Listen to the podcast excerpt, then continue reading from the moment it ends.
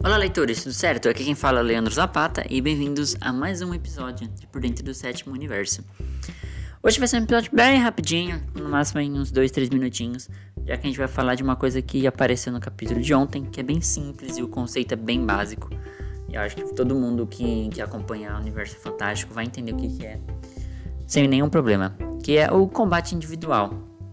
É, apesar disso não existir no mundo real, nunca existiu nas leis aí do, da Terra ou na era medieval, ou esse tipo de combate individual, pelo menos não oficialmente, né, como é descrito no livro.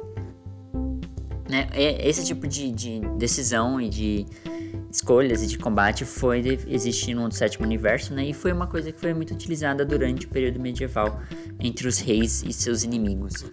A ideia, no caso desse combate, é que um condenado, né, seja lá qual for o crime ou o motivo, ele pode escolher desafiar o rei ou o príncipe ou o lorde, o, seja lá quem for é a liderança daquele momento, naquele lugar.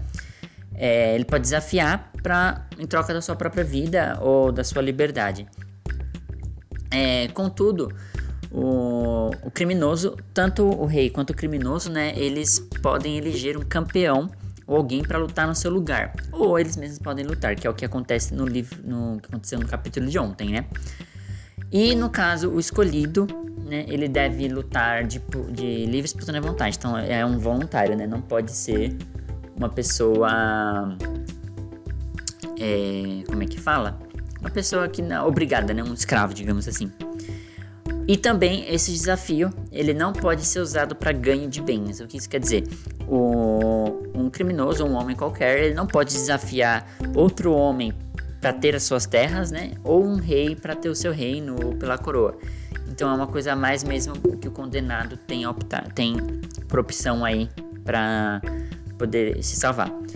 E, e, no caso essa ideia veio realmente de Game of Thrones, né? Quem já assistiu a série vai se identificar bastante com o que eu tô falando. E é isso aí. Eu espero que vocês tenham gostado né, desse pequeno episódio. Como eu disse, foi bem curtinho, né? Só pra dar essa leve explicada. E se vocês quiserem saber mais sobre o universo tal, me chamem lá no Instagram, como sempre, arroba Zapata ou arroba Dreamcast. Que a gente vai papear um pouquinho sobre esse universo fantástico aí que existe para vocês. Então, galera, obrigado a todo mundo aí que escutou. Um forte abraço. Nos vemos em breve.